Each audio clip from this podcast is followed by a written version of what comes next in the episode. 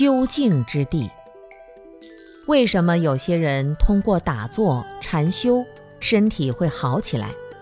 就是因为在修行的过程中，他在发愿忏悔，承认自己的错误，发起对一切众生的慈悲心。在这种内在的基调中，身心安定的打坐，减少了妄想纷飞，开始进入了自己的潜意识。在这个时候，你潜意识里面的妄想、仇恨都会慢慢的涌现出来。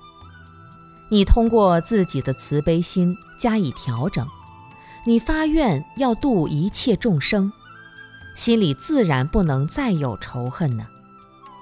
在潜意识中，你慢慢的把那些不良的信息调整好，就会发现打坐时满面红光，精神爽悦。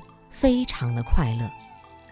通过潜意识的修正，让自己现实的生活变好。显意识是第六意识，潜意识是第七意识。其实，在潜意识的背后，还有一个无意识。无意识不是我们储存下去的东西，它本来就那样，这才叫无意识。我们是从无意识到了潜意识，从潜意识再到显意识，从显意识才到了言语、举止、动作的外在表现。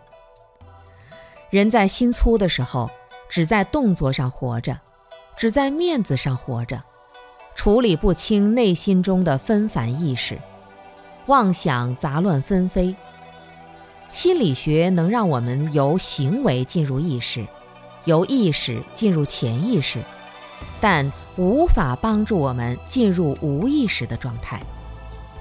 而圆满觉悟的圣人，他有一整套的理论方法，帮助我们回到究竟之地。